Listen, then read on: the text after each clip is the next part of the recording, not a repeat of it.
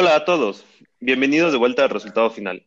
Las típicas conversaciones entre amigos deportivas llevadas a la radio. Soy Andrés Dávila y aquí me encuentro con Mariana, Nemo y Rich y hoy vamos a hablar del Real Madrid y el papel de la mujer en el deporte mundial.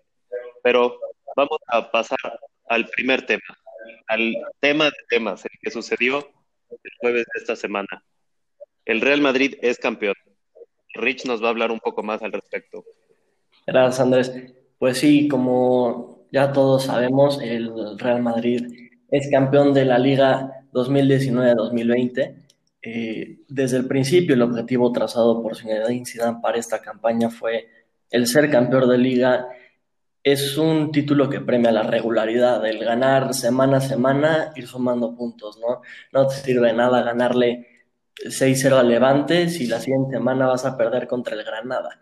La verdad es que es un título, es difícil de conseguir porque son 38 fechas, dura por lo general un año, ya vemos que la situación del coronavirus nos cambió eh, todo lo que teníamos marcado. Sin embargo, lo que llama la atención es cómo consigue Zidane este resultado. Vemos que tiene prácticamente la misma plantilla que el año pasado, porque sí, sí es cierto que llega un jugador como Eden Hazard, sin embargo, se la pasó lastimado tres cuartas partes del año. Y a pesar de que dio destellos, no, no, no fue figura. Zidane claramente planteó su equipo y empezó desde la portería. Tenemos a un Thibaut Courtois que está camino a ganar el Zamora, que además contra el Villarreal hace dos atajadas en los últimos minutos que le dan el resultado al Madrid que podría, para ser campeón. Digo, sin contar que el Barça también estaba perdiendo eh, en casa y planteó una línea de cuatro muy, muy fuerte, muy sólida, en donde sí aparecía Mendio, Marcelo, pero las piezas centrales eran Barán, Ramos y Carvajal. Más adelante teníamos a Tony Cross jugando una especie más moderna de regista, como el coreback de americano, repartiendo de un lado a otro la cancha. Casemiro siendo su medio escudo, muy al tipo de Mourinho con Xavi Alonso y que dirá y la parte de adelante, el único fijo fue Karim Benzema, especialmente post parón. Karim Benzema fue el único jugador que jugó todo lo que se podía. Aquí es donde viene la genialidad de Zidane. Cómo cambiar tus piezas acorde al partido que tienes y cómo utilizar a tus elementos, ya sean Hazard, Rodrigo, Vinicius, eh, Valverde, Modric, Isco, para poderle dar ese toque a tu equipo conforme lo vaya necesitando. ¿no? Y antes veíamos a Zidane y se le criticaba mucho de es que es un administrador de juego. Mete 11 jugadores muy buenos y ellos hacen todo. Zidane ganó tres Champions sin saber lo que es dirigir. Bueno, creo que ahora nos queda clarísimo que Zidane aprendió algo, si es que no ya lo sabía, y nos lo está demostrando cada, cada que sale su equipo a jugar, porque sale a jugar de verdad con cinco medios o con tres medios o con dos extremos, volantes, y nos da combinaciones infinitas con esos jugadores que tiene y nos sigue sorprendiendo partido a partido. Yo, como dices muy bien, eh, nada que refutarles, muy, buen, muy buena labor de Zinedine Zidane, eh, honestamente, bravo, yo les aplaudo desde acá. Eh, hicieron su parte, ¿no? De regresando de, después del parón, han ganado todos los partidos que se han planteado. Y creo que un poco la opinión en la que estás diciendo de Zinedine Zidane está bien, pero creo que es preocupante. Tácticamente se ve sólido el equipo, sí, pero en idea de juego, como que, jueguen o que tengan algo que hacer, como que no se les ve. Y lo vimos en los últimos partidos que el Real Madrid terminó sufriendo por sacar el resultado. Que lo sacó es otra cosa, pero sufrió con, eh, pues sí, lograr sacarlo. Incluso en el partido de hoy, en mi opinión, eh, no, no es penal y que le cometen a Sergio Ramos. Yo no veo como algo muy claro para que lo cometan. Y siendo muy honestos, eh, de no ser por ese gol de penal, posiblemente el Real Madrid no hubiera ganado, ¿no? Digo, que hubiera manejado el juego de otra manera es cierto, pero creo que el estilo de juego de Zidane aún no se llega a notar, ¿no? Ya hay una base, sí, pero que el Real Madrid juegue algo, no se lo veo. No, claro, entiendo lo que dices. En, en cuanto al juego, a la generación de juego. Sin embargo, es lo que se había planteado Zidane desde el principio. Si vamos a ganar la liga, vamos a ir a ganar todos los partidos, aunque sea 1-0 y jugando mal. Y sabes que a veces te toca un gol de penal, que dicho sea de paso, para mí me parece un chiste que eso sea un penal. Quitándome la playera, no es posible que marquen eso como penal, ¿no? O sea, ¿considerarías que el VAR influyó mucho en el título? Pues no sé si sea justo atribuirle al VAR el título que acaba de conseguir el Madrid porque hay que ser, hay que ser justos y hay que ser honestos. El VAR, a pesar de que ha traído muchísimas cosas buenas, aún no queda un estándar de cuándo sí se usa y cuándo no. Y no solo lo vemos en España con el Real Madrid, que también llega a ayudar a veces al Barcelona, o le llega a perjudicar a alguno de los dos, entonces dices, no, es que el VAR está a favor del otro. Sino lo vemos, por ejemplo, en la Premier League, cuántos penaltis le han marcado al Manchester United esta temporada que la verdad estuvieron al nivel del de Sergio Ramos de hoy. Y así podemos encontrar miles de casos. Entonces, el, el, problema del VAR es que aún no se encuentra un punto en donde digas, es que aquí sí se llama y aquí no. Inclusive en México lo encontramos y por eso hay tanta gente que dice, no, es que benefician a la América, el VAR está para beneficiar a la América. Entonces, básicamente tú dices que la combinación de factores de estar cambiando a los jugadores para cada equipo es lo que, vengo, para cada partido es lo que hizo que la estrategia de Zidane funcionara, o no consideras que también el hecho de que, por ejemplo, el Barcelona no estaba jugando a su nivel pudo haber influido un poco más en eso. No, claro. Ahí Mariana tiene un punto, ¿eh? Porque pero por supuesto. viendo objetivamente la liga, ningún equipo regresó a su nivel. Hablábamos antes de que, del parón que la Real Sociedad y el Getafe eran unos equipazos y que estaban para competir, para meterse a Europa.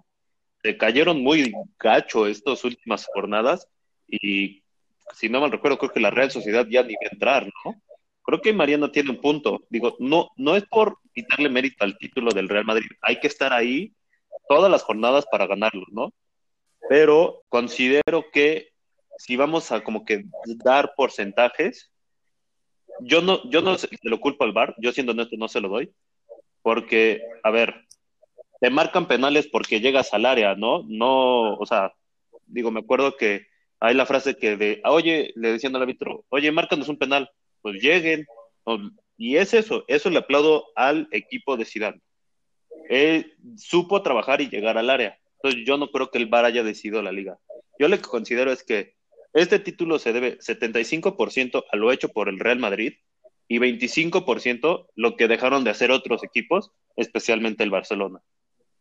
No, claro, entiendo muy bien lo que dicen y creo que sí, una parte de la culpa la debe tener el Barcelona porque pues, al final del día regresando del parón traían dos puntos de ventaja. Sin embargo, a todo mundo nos sorprende cómo el Real Madrid lleva 10 partidos jugados desde el parón y 10 partidos ganados. Sería eh, muy difícil que el Barcelona igualara eso. Y el Madrid traía el criterio de desempate en caso de un empate en puntos a favor. Y ni siquiera fue, fue necesario. Es, es evidente que el Barcelona de Quique Setién nada más no carbura. Eh, Messi ya salió a, a criticarlos, a hacer una autocrítica con un mensajito para la directiva que, que no están al nivel. Y e, es, la verdad, el Barcelona que estamos viendo nunca ha sido tan Messi dependiente como ahorita. Y la verdad es que no, no, están carburando. Sin embargo, me parece que es un poco injusto quitarle el mérito al, al, Real Madrid y a su solidez defensiva, porque como dice Andrés, pues sí, este, a veces ganas 1-0 y por penal, pues sí, pero es que así se ganan las ligas. Las ligas se ganan sacando los partidos en los que se te atoran los partidos que de verdad se te quedas sin ideas y todos tus jugadores salen desenchufados, ¿cómo le haces para ganar ese partido? Y ganar 1-0 vale lo mismo que ganar 10-0 en cuestión de puntos. El problema vendría si hablaras de, oye, ¿cómo le vas al Real Madrid para ganarle al Manchester City y pasar a cuartos de final en la Champions League? Ese es un, un tema aparte y ahí sí creo que lo puedes tener mucho más difícil por la calidad del Manchester City y porque es verdad que el Real Madrid no sé si produzca la cantidad de fútbol como para meterle dos goles de, entrada al Manchester City. Sí, justo. Creo que algo que hemos visto de la Liga Española es que si bien el Real Madrid fue eficiente con su propia liga, no creo que prospere ni el Real Madrid ni el Barcelona en las copas que ya son a nivel europeo, ¿no? Por ejemplo, la Champions, que justamente Leo Messi, hablando de las críticas, dice como ni siquiera pudimos conseguir la liga, pues a ver cómo le vamos a para competir tan siquiera en la Champions, que muchos esperan que se enfrenten contra el Bayern Múnich, que viene con todo, ¿no? Yo considero, no sé ustedes qué piensen, pero que, digo, sí veo difícil que le remonten al City, es cierto, pero con el nivel defensivo que han mostrado en especial el Real Madrid, porque el Barça es una fiesta. El Barça, es más, hasta a, esta altura de, o sea, de la semana, yo pongo más candidato al Napoli para pasar que al Barcelona. Pero ese es otro tema. En cuanto al Real Madrid, yo le veo una defensa tan sólida como la mencionas, con Courtois en la portería y con Ramos e, y Barán en la central, con Carvajal en la derecha y alternando Marcelo y Mendy, que Mendy ha hecho partidazos últimamente pero creo que esa solidez defensiva que han mostrado, creo que les va a bastar para darles pelea al City. Digo, el City es una máquina perfecta, pero creo que le pueden competir, llamémoslo así. No sé ustedes qué ah, Estoy completamente de acuerdo contigo. Además, no nos vamos a dejar engañar. El ADN del Real Madrid viene tatuado con, con la Champions. Escuchan el himno de la Champions y es otro equipo completamente diferente. Sí creo que es muy difícil que le puedan hacer dos al City para buscar eliminarlo, pero como dices, con la defensa que tienen, la solidez que ha mostrado eh, la, línea de media cancha, especialmente los, dos jugadores que no, que no están rotando mucho, que son Cross y Casemiro, sí creo que le pueden pelear al City. De ahí que lo vea como algo muy probable o algo que puede, puede pasar, es, es complicado, sí, sí lo muy difícil. Sin embargo, creo, de verdad creo que van a, ir a pelearles el resultado. Va a ser otro torneo completamente diferente cuando se juegue a un solo partido a partir de los cuartos de final. Ahí sí, el que no ponga al Real Madrid como favorito en caso de que se logre clasificar, pues me parece que no se está fijando en los partidos que estamos viendo de, la liga, en donde, ¿sabes qué? Si tengo que ganar por un gol y encerrarme atrás y sufrirle, ni modo, es lo que voy a hacer. Y vimos el partido contra el, Granada, en donde el Granada le estaba apedrando el rancho al Real Madrid en los últimos 10, 15 minutos. Y el Real Madrid supo solucionarlo, inclusive Ramos tuvo que sacar una de la línea. Y sabes qué, si así se van a ganar los partidos, siendo a una sola vuelta, el Real Madrid creo que puede, creo que puede dar pelea por la Champions. Ya hablaremos de favoritos a la Champions cuando llegue el episodio, pero sí, creo que tienes razón, más es una, ahora sí que, eh, batalla enorme el Manchester City como para ya decir que este Real Madrid, campeón de España, así hay que decirlo, eh, pueda ganar la Champions. Eso sí, eso lo hablaremos después, pero creo que hay que estar un poco más calmos, ¿no? En una noticia de la edición de esta semana, el Cruz Azul le ganó a Tigres en penales el miércoles para clasificarse a la final de la Copa GNP. Eh, empataron 1-1 en tiempo regular, pero lo que sorprende es que empataron a Tigres de último minuto. En pocas palabras, Tigres la Cruz Azul. Y bueno, continuando en el mundo del fútbol, nos llega una noticia increíble desde España eh, a inicios de esta semana. Pues Kenty Robles, la defensa mexicana, eh, ficha por el Real Madrid femenino para la próxima temporada, ¿no? Llega presidente del Atlético de Madrid, donde ganó tres ligas de España y una Copa de la Reina, y llega a, como tal, reforzar un equipo muy importante de España, ¿no? Entonces, hablando de esto, nos mete a nuestro segundo tema de debate, que son las mujeres en el mundo del deporte. Y no solo nos vamos a enfocar en México, sino en todo el mundo. Yo les hago la pregunta a ustedes, compañeros. ¿Realmente se le valora a las mujeres deportistas profesionales tanto como a los hombres? ¿Ustedes qué dicen? Muy fácil, no. A ver, Mariana, o sea, digo, no es Tú dinos qué opinas, cómo la ves. No, por favor. Yo, tampoco opino. Prefiero que, yo tampoco opino. Que sus posturas y ya yo diré mi parte. Ok, caballeros, ahora sí que la dama va a ir al final. ¿Ustedes qué dicen? Pues hay varias situaciones diferentes. Este.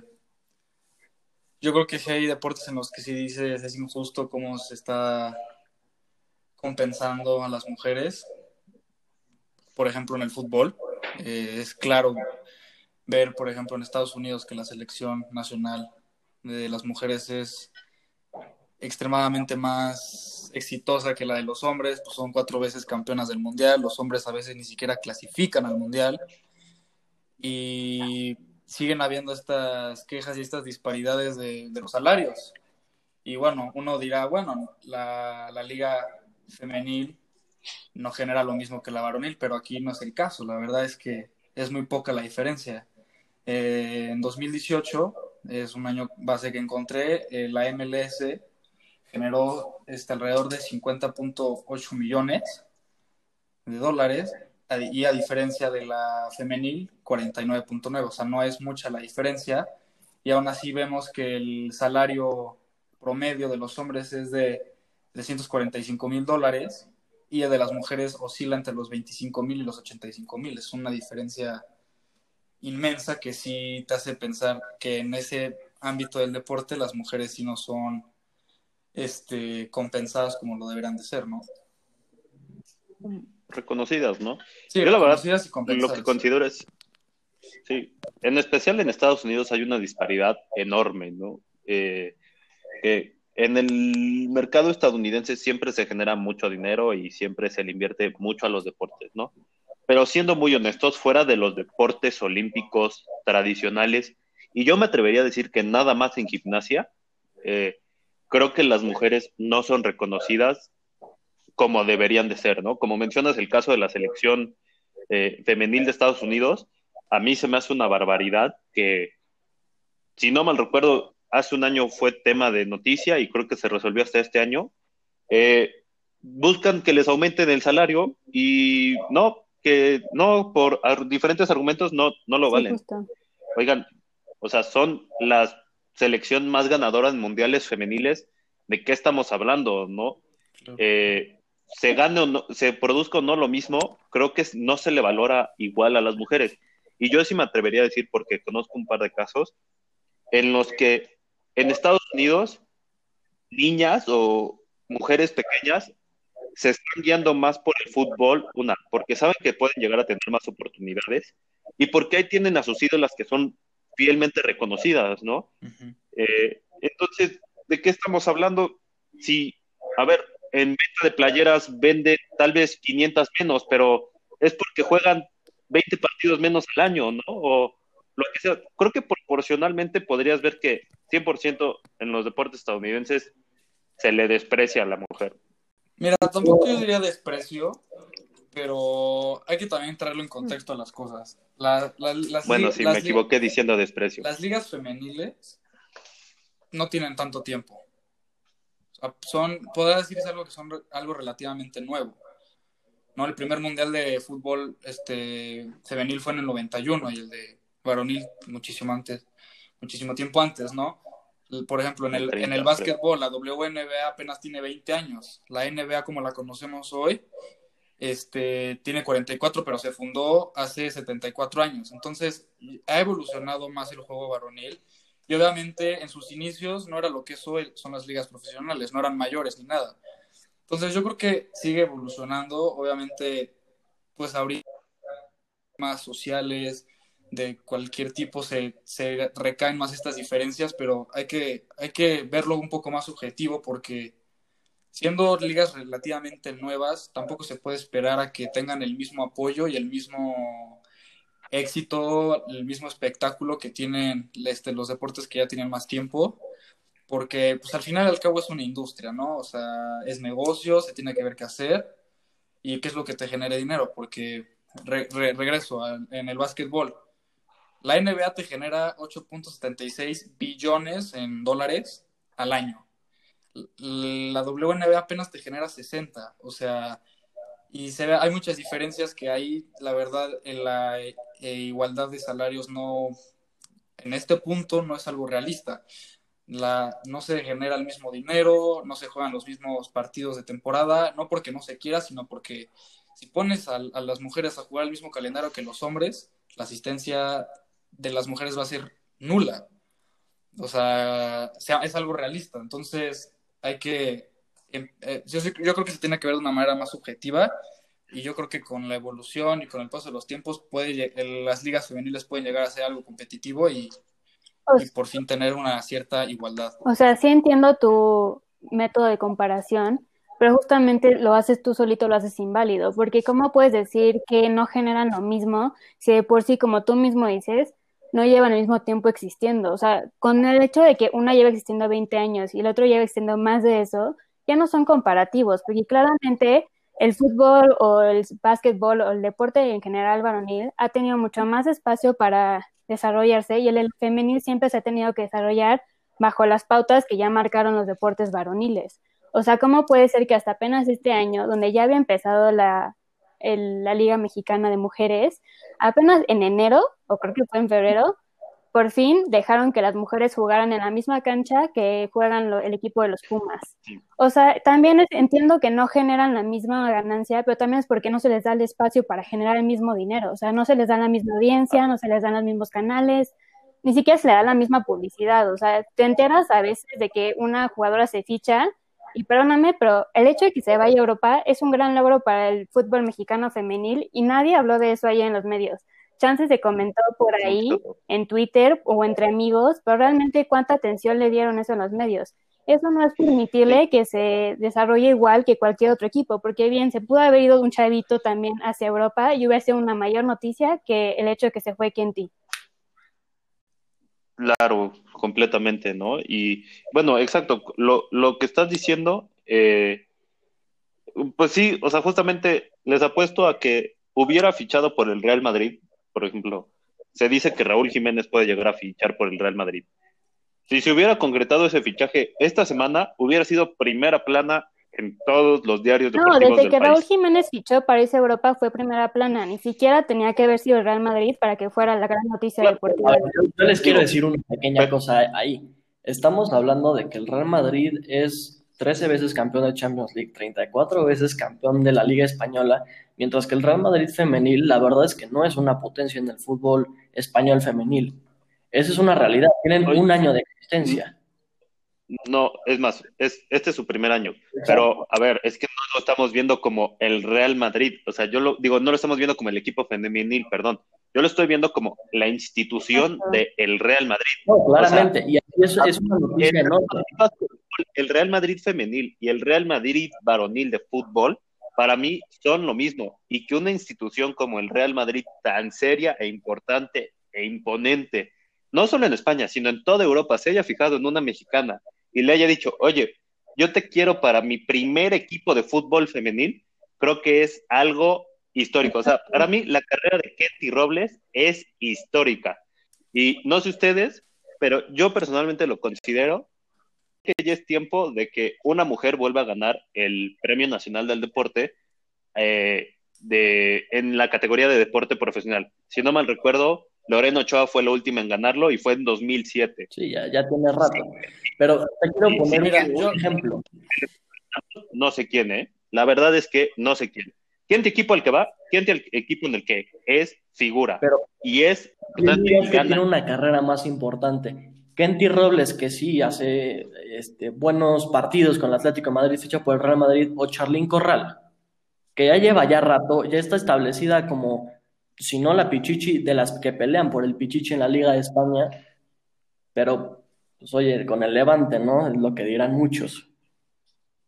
Bueno, yo no te digo que lo de Kenty Robles no sea histórico, sin duda es histórico, más siendo mujer, siendo mexicana, pero los medios no me van a dejar mentir, no solo se enfocan en, los hombres, sino se enfocan en el fútbol varonil. Todos los noticieros, todos los periódicos no hablan otra cosa que no sea el fútbol varonil y específica fútbol. En el cancha ves cuatro hojas completas de fútbol y hablan pura abusada. Una cosa que no es relevante y otros deportes que son cosas importantes, que incluso este, cosas mexicanas de este, de este deportistas mexicanos importantes nunca les dan el crédito, entonces no creo que ahí se vaya justamente a, a que no sea importante lo de este Robles. O sea, no lo digo que no la hayan puesto porque es mujer, sino no lo ponen porque solo se enfocan en el fútbol varonil, sin contar los otros deportes. Y regresando un poquito a lo que decía Mariana, pues igual, o sea, si no, si no se puede hacer esa comparación, pues porque ellas mismas se comparan queriendo ganar lo mismo cuando pues no lo pueden hacer, ¿no? O sea... Porque son más productivas y dentro de su esfera deberían de estar ganando por lo menos lo que es comparativamente a lo de ellos. O sea, claramente no tienen que ganar exactamente el mismo sueldo, pero oye, no puede ser que cuando los hombres ganan una liga les dan millones de dólares o de pesos y aquí en la Liga de México les dan un iPad. O sea, ¿cómo está eso? No, y deja tú eso, es denigrante que las rayadas campeonas de la Liga de México tengan que viajar en camión. O sea, no, aquí en México sí es una grosería el deporte. No, aquí en México el, deporte, insisto, mientras no sea el fútbol varonil, todo el deporte es una basura. No hay apoyo, los tratan como auténtica basofia y o sea, ahí ya son otros problemas. Pero es lo mismo para el fútbol en Estados Unidos. O sea, el hecho de que hayan ganado cuatro mundiales y además dos fueron consecutivos, perdóname, pero les da todas las herramientas para decir, oye, quiero que me pagues más o menos igual. No, sí, en, el fútbol, este, en el fútbol femenil sí estoy de acuerdo que ahí sí es algo que inaceptable que no se les este, reconozca como es merecido, porque ahí sí es evidente que hay superioridad este, en el ámbito femenil del fútbol. Pero generalmente en los deportes yo siento que no. O sea, sigue siendo, insisto, algo que tiene que ir cambiando. Sí. Y, o sea, siento que va por buen camino en el mundo, no en México. En México estamos muy lejos de llegar a esa igualdad, por así decirlo. Pero en, en, los, en los deportes mundiales y como decía Andrés, en los, en los deportes olímpicos que conocemos, si hay apoyo, si hay, este, hay este, cierta igualdad de participación de hombres y mujeres pero en México sí es algo que ahorita yo digo que es difícil compararlo porque pues el apoyo se va solamente al fútbol varonil, o sea, no solo que no se vaya al fútbol femenil, sino no se va a ningún otro deporte, entonces ahí es como un, es como un monopolio, el fútbol varonil es el que manda todo y mientras no sea eso, pues no, no se va a apoyar otra cosa. No, estoy de acuerdo. Pero yo, yo tengo un, un argumento que no, no, no creo que a Mariana le vaya a encantar, pero es que a veces tampoco, tampoco se ayudan mucho. ¿Cuántos jugadores creen que hayan ganado el Balón de Oro de la FIFA jugando menos de 15 partidos? En un año, claro. Pues la verdad es que ninguno. Y Megan Rapinoe ganó el Balón de Oro jugando 11 partidos oficiales en 2019. Perdón, pero hizo un mundial increíble. A mí me tocó verla en el Parque de los Príncipes y la verdad es una jugadora distinta. Y todo el equipo de Estados Unidos es, es un equipo que da gusto verlo de verdad se nota la diferencia eh, con muchos otros equipos, incluyendo el equipo femenil de México. El equipo de Estados Unidos es una potencia, pero me parece una grosería que quieran decir que la mejor futbolista de un año completo jugó 11 partidos en total. Digo, oficiales, jugaron unos cuantos amistosos antes del Mundial.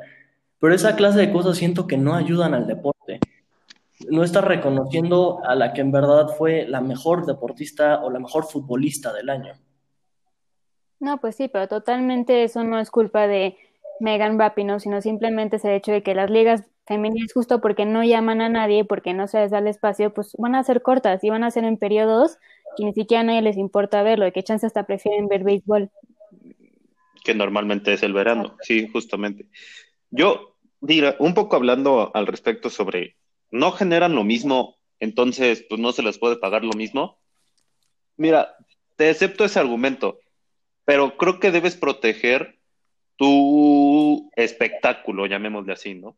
Me acuerdo que en el 2018, Brian Stewart ganó MVP de la WNBA, no me vas a dejar mentir, Memo, y fue campeona, si no mal recuerdo. Sí, con el Seattle Storm. Y fue, eh, fue en serio la figura.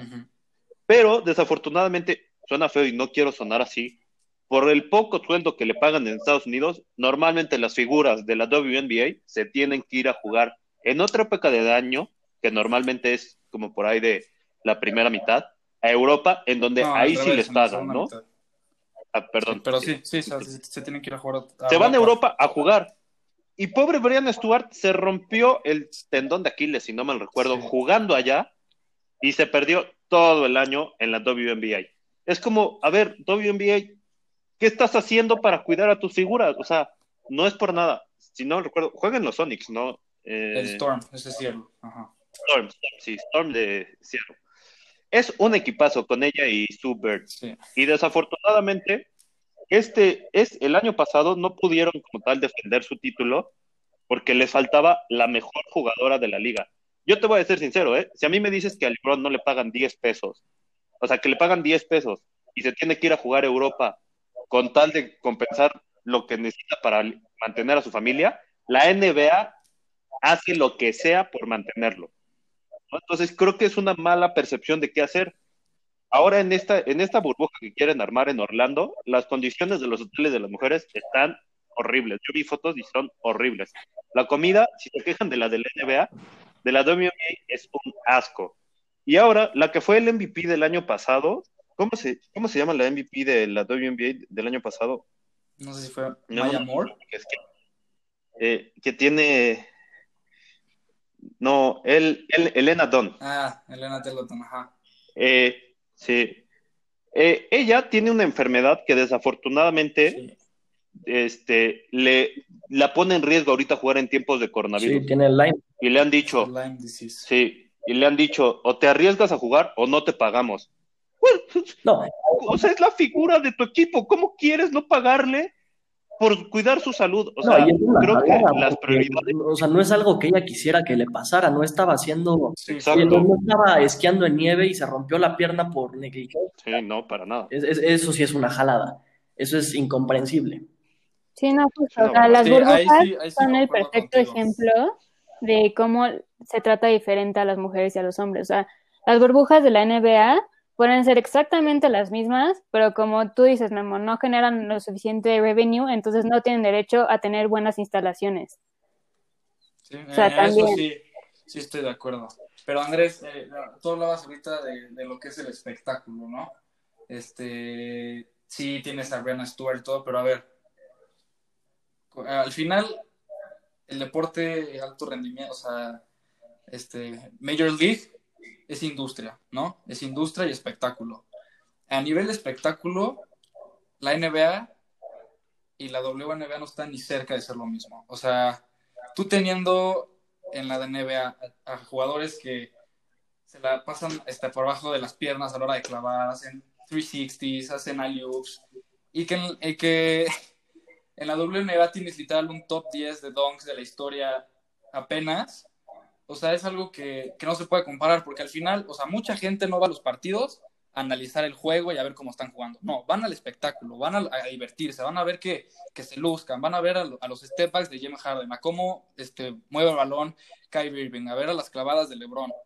Estas cosas no las ves en la WNBA y es por eso que no tiene tanta este, asistencia en los, en los, este, en los estadios, porque la gente, tristemente, o sea, querramos o no es una realidad, a la, gente es lo que le importa, el espectáculo. Y la WNBA hoy en día no es espectáculo. yo, yo, yo, quiero hacer un, un, comentario sobre todo esto, porque es cierto, el deporte al final es espectáculo. Un partido de fútbol, de básquetbol, de americano, su verdadera competencia, si no es entre ellos mismos, es que el, el espectador se ponga a ver una película, un programa de televisión, una serie, lo que sea, ¿no? Sin embargo, y no creo que me dejen mentir, yo sí he visto un poquito más el crecimiento del, eh, deporte femenil. Estoy de acuerdo que no es tan rápido como Mariana quiere. Estoy de acuerdo que falta muchísimo. Pero yo no me acuerdo prender la tele hace un año y ver el fin de semana a lo mejor un Pumas femenil contra Tigres femenil, sábado 7 de la noche. Y ya me pasó, de que prendí la tele, me parece que en TDN, y efectivamente era un partido de, fútbol femenil. Esa clase de cosas se me hace que van a empezar a ser un poquito más normales. Ya no solo es el, nos pasan por el canal que nadie tiene ni contratado. Yo, yo sí he visto un, progreso en ese sentido, en el que ya no están completamente olvidadas. Todavía hay muchas cosas que, que avanzar, porque hubo partidos del preolímpico femenil que ni siquiera se televisaron y esa clase de cosas es donde dices, oye, es donde le tienes que dar chance. Además, eh, ahorita que hablamos de la WNBA, si bien es cierto que tienes buenas jugadoras y que ganan el título, el MVP, no tenías hasta este momento, creo yo, una jugadora que puede hacer una marca, una, un exponente de, tu liga. Y yo creo que la llegada de Sabrina Ionescu a la WNBA puede lograr eso. Todo mundo que sigue el básquetbol colegial sabe quién es y sabe lo que ha hecho y sabe que es y tiene el potencial de ser la mejor basquetbolista que hayamos visto hasta este momento. Entonces, a lo mejor estamos hablando muy a futuro, pero podría ser algo que se dé. Sí, completamente. Y creo que a Sabrina, como dices, le puede ayudar el mercado al que va a llegar, ¿no? Va a ir al equipo de Nueva York que está estrenando, eh, eh, bueno, va a llegar equipo a Nueva York que está estrenando equipo en la ciudad. Eh, yo lo único que quiero decir, ahorita que estás mencionando de la televisión y todo, creo que en todo caso eso es, como dice Mariana, que no les dan oportunidad de brillar. Yo entiendo todo de que quieren tener partidos, de que incluso desde jueves, viernes, sábado, domingo y hasta lunes ya la, la, la Liga MX. Yo creo que lo hicieron mal. Yo creo que si quieren generarle audiencia a su liga femenil, yo, Andrés, si a mí me dice la Liga MX, prepárame un plan para tener los dos juntitos y que se vean los dos. Yo dejaría de cuenta jueves y viernes para que sean partidos de las chicas y sábado y domingo para que sean los partidos de los hombres. Y además te voy a decir una cosa, como que mantendría los mismos calendarios. ¿Para qué? Para que si yo compro un boleto para un Pumas Cruz Azul en el estadio de CEU, ese como que boleto también me dé entrada al Pumas Azul femenil, que va, es el jueves o el viernes. Entonces, ahí ya indirectamente, si le estás regalando la entrada, ya la gente puede ir, ¿no? Entonces creo que es falta, como dice Mariana, falta de ganas de quererles ayudar a llegar a ser un show más grande.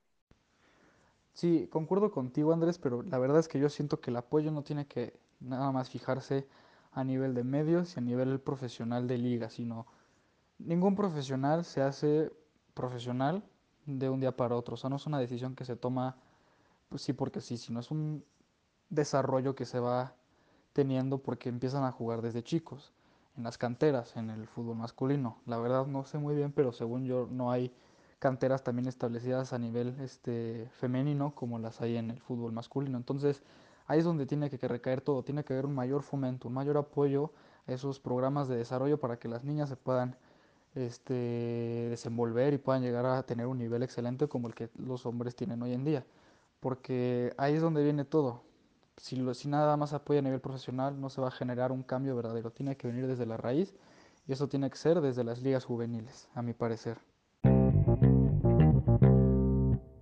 En otra noticia deportiva, los Redskins de Washington, conocidos como los Pieles Rojas, anunciaron que retirarán su nombre y luego tras la presión de los patrocinadores. Aún anuncian cuál será su nuevo nombre.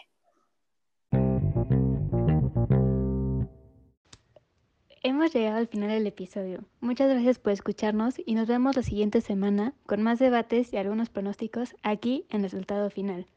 Nosotros nos quedamos disfrutando las cervezas que gracias a sus votos en nuestras redes sociales tuvo que pagar Andrés.